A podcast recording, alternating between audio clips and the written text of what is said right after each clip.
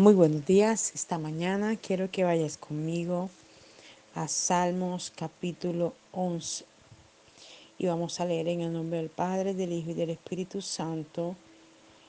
Eh, les recuerdo que estoy leyendo en la Biblia al día paráfrasis. Quizás dirá un poco diferente a la suya, pero lleva el mismo objetivo. ¿Cómo se atreven a decirme, huye si yo confío en el Señor? Los malvados han puesto cuerda a sus arcos. Tienen las flechas en las tensas cuerdas y emboscadas apuntan contra el pueblo de Dios. La ley y el orden se han derrumbado. Se nos dice, ¿qué pueden hacer los justos sino huir? Pero el Señor está en su santo templo. Aún reina desde el cielo. Observa atentamente cuanto ocurre aquí en la tierra. Él pone a prueba al justo y al malvado, aborrece a los que aman la violencia. Derramará fuego y azufre sobre los malvados y los abrazará con su ardiente soplo. Bueno es Dios y ama la bondad. Los justos verán su rostro. Y cuando estaba eh, leyendo este capítulo, del libro de los Salmos me impresionó mucho porque era como la respuesta de Dios a lo que estaba yo meditando unos minutos antes con respecto a mi nación Colombia y todo lo que se está viviendo y con respecto a cómo a veces eh, comparto con algunas personas por algunas situaciones que viven y veo el temor en sus rostros, veo como que sí, existe un Dios y puede hacer algo, pero aunque yo sé todo eso, prefiero huir, prefiero irme, prefiero no hacer, prefiero... Y es un miedo, un terror que el enemigo intenta por todos los medios y las formas de poner en la atmósfera, en el ambiente, en las situaciones, en las cosas que se viven en las personas, para hacer perder la fe y la confianza. Y es tan tremendo la manera como amedranta el enemigo a las personas que llega a pensar la persona que su problema es superior o más grande que el mismo Dios que fue el creador del cielo y la tierra.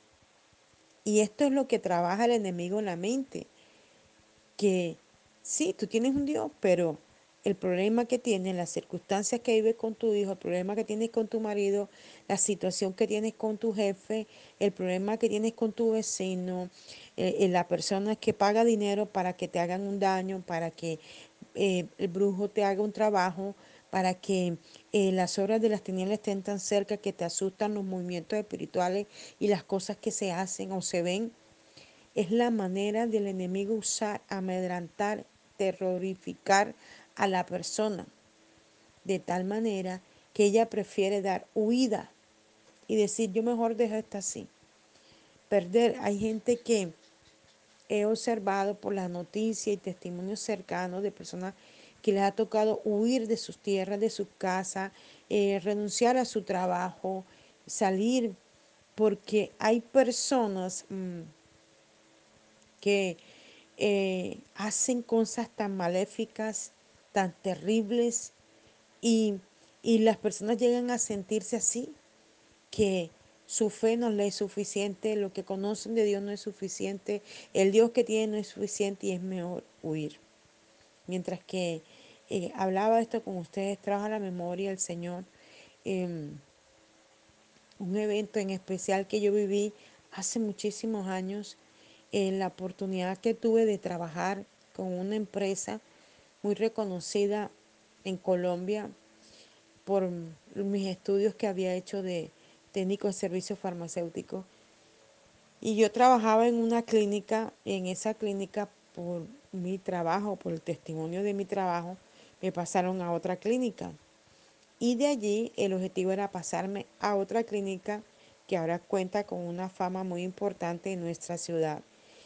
Y mientras yo laboraba allí, llegué de una manera que observamos cuando venía desde la otra clínica, que todos los que enviaban allí no duraban.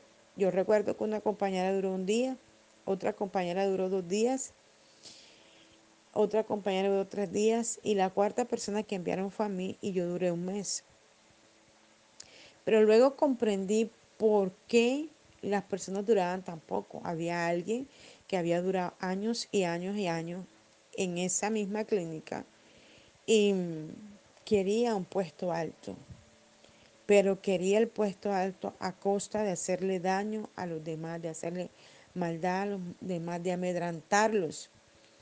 Y yo recuerdo tanto que el día que yo tomé la decisión de salir fue porque yo estaba en entrenamiento, se me estaba entrenando en todo lo que era en mi cargo, mi puesto, y aún no me habían indicado cuándo eh, haría sola mis funciones, porque siempre estaba con una compañera que era la que estaba antigua allí. Y cuando eh, un día sin yo saber bajé sola, me enviaron sola, hice mi ruta completa como se hacía siempre, pero esta vez la realicé yo sola. Cuando ya estaba terminando de entregar los últimos medicamentos, una enfermera se me acerca y me dice, ten mucho cuidado eh, esa compañera tuya ha hecho votar a muchos de tus compañeros. Y ya comenzó a hablar de que la próxima eras tú. Y va a ser que haya como especie de un defalco y te van a echar la culpa a ti que tú te cogiste esos medicamentos. Yo recuerdo tanto que mi corazón se oprimió, yo miré a la persona y esta persona me dijo, tú me caes bien, nosotros hemos visto que has hecho un buen trabajo y has aprendido rápido. Y yo la miré y caminé, cogí mi carrito porque era un carrito donde uno metía todo los, y caminé hasta el ascensor. Y una cosa oprimió mi pecho tan fuerte, tan fuerte que sentí mucho miedo porque he sido una persona que desde mi niñez mi mamá me ha dado buenos principios, mi padre también. Y llego el Señor y también estos principios se afirman. Entonces, donde se te, se te enseña que eh, no puedes coger algo que no sea tuyo, que no, eh, no puedes tomar nada si no pides permiso, eh, si no preguntas. Siempre han habido reglas e instrucciones de parte de mis padres desde la niñez y luego fueron afirmadas a través de la escritura cuando conocí de Dios. Entonces comencé a experimentar tal miedo, yo dije, esta mujer me puede causar algo y dañarme mi hoja de vida. Y preferí tomar la decisión esa noche de no volver más a mi trabajo. Eh, cuando llegué a mi casa, eh, llamé a esa muchacha, primero llamé a mi jefe, mi jefe no me contestaba y como ella era su mano derecha, la llamé a ella y le comenté el asunto y ella no me dijo nada y luego mi jefe me llama y me dice que le entregué los uniformes, se los entregué y luego la semana me llama la jefe principal y me dice que vuelva a mi puesto. Yo le dije no. Entonces me dice que le explique por qué. Yo le dije, usted mismo va a descubrir las situaciones y las cosas que allí se viven. Yo no voy a decir nada porque tenía mucho temor, tenía mucho miedo. Y luego al tiempo me enteré que a esa jefe de esa sesión que había venido de otra ciudad, trasladada a Barranquilla, había durado más de 15 años trabajando con la compañía. A causa de esa compañera la votaron. Y resulta que el problema era esa joven porque ella quería ascender. Pero la manera como quería ascender era atropellando a todo el que para ella era un obstáculo llegar hasta, hasta donde quería llegar.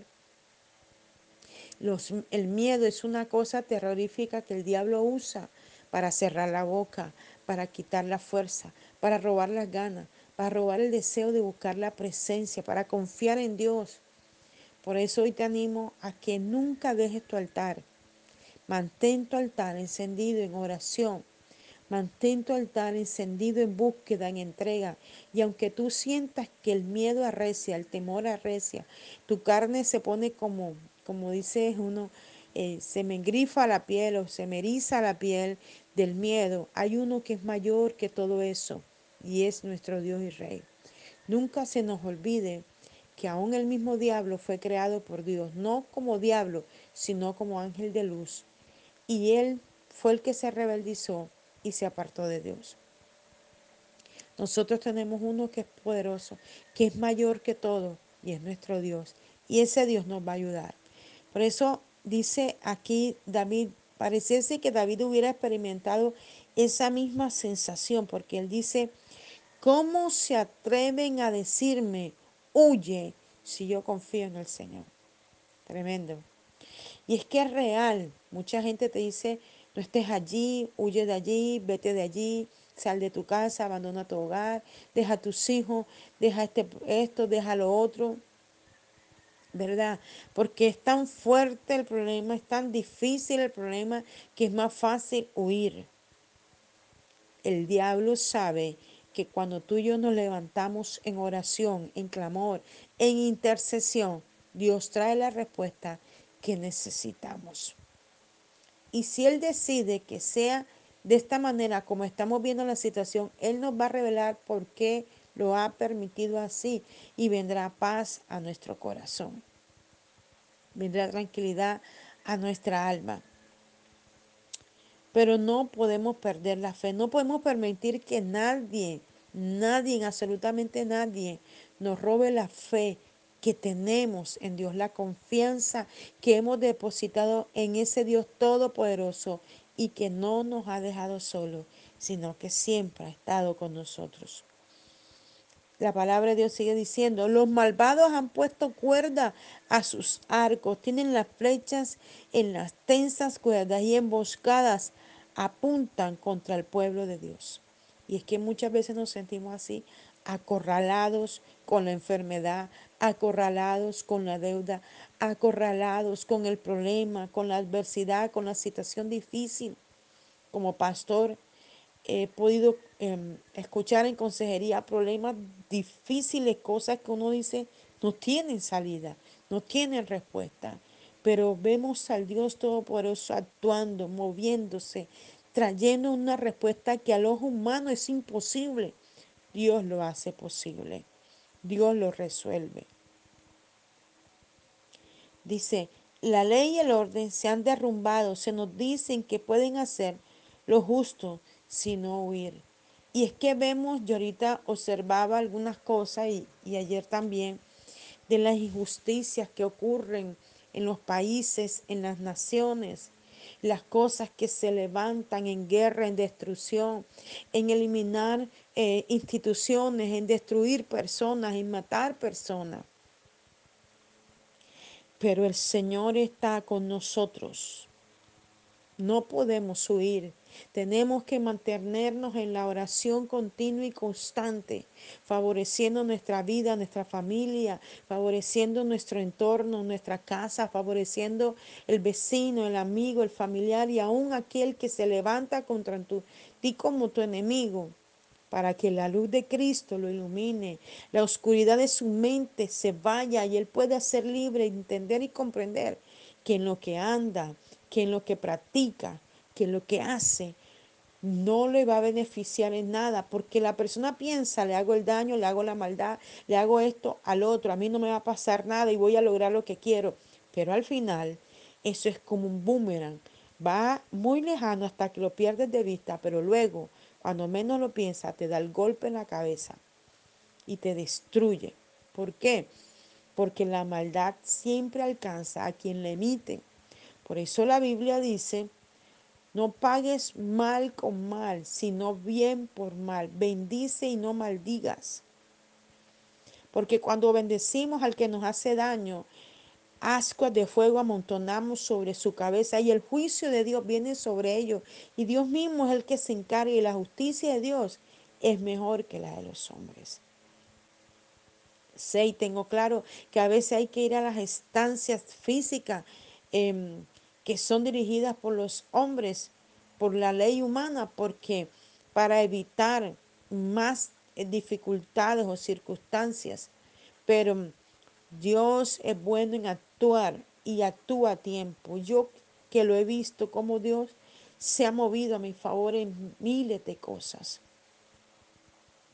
Y sigue diciendo la palabra del Señor, pero el Señor está en su santo templo, aún reina desde el cielo, observa atentamente cuanto ocurre aquí en la tierra. Hmm.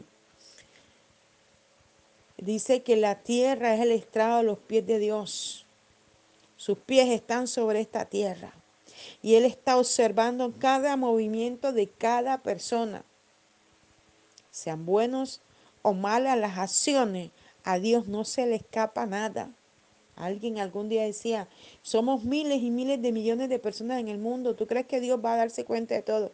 Pues sí, que estamos creados por la mano de Dios, si existimos, es porque Él nos quiso dar vida.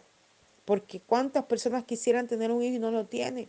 Porque quizás Dios sabe que no es la oportunidad para ellos. Porque quizás Dios quiere bendecirlos de esa manera. Pero cuando algo se gesta en el vientre, una persona desde que se junta el esperma con el óvulo, es porque Dios así lo ha permitido. Hay gente que se ha hecho tratamiento y se ha hecho de todo y nunca quedan embarazadas. Y hay personas que con tan solo tener una relación sexual quedan embarazadas.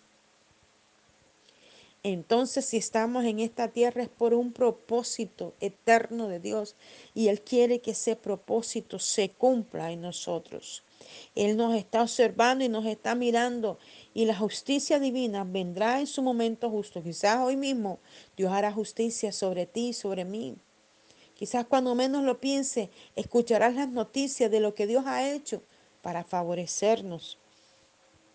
Dice, Él pone a prueba al justo y al malvado.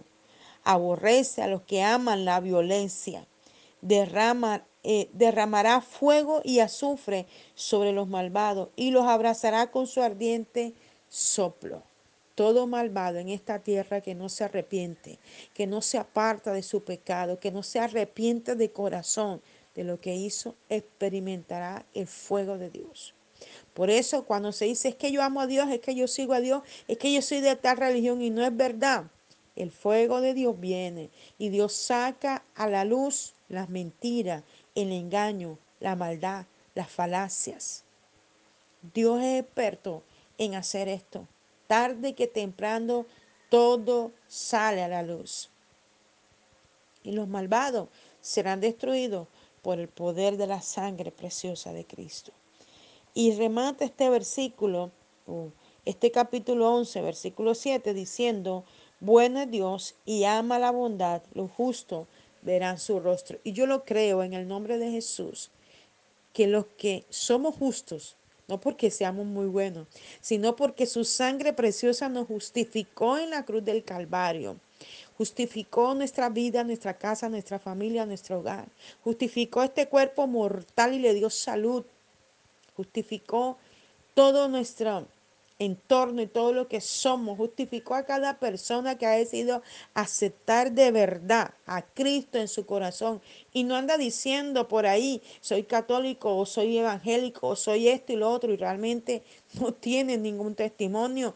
Y solo utilizan esto para poder... Em, cumplir sus propósitos como lo hace una persona que anda por allí para lograr sus fines políticos. Dios realmente es bondad y Dios es justo. Y tú y yo veremos hoy mismo la justicia de Dios. Veremos cada día la justicia de Dios. Veremos a Dios glorificarse cada segundo, cada minuto, cada hora de esta semana y de cada semana de este mes y de cada mes de este año. Veremos la gloria de Dios en todas las cosas.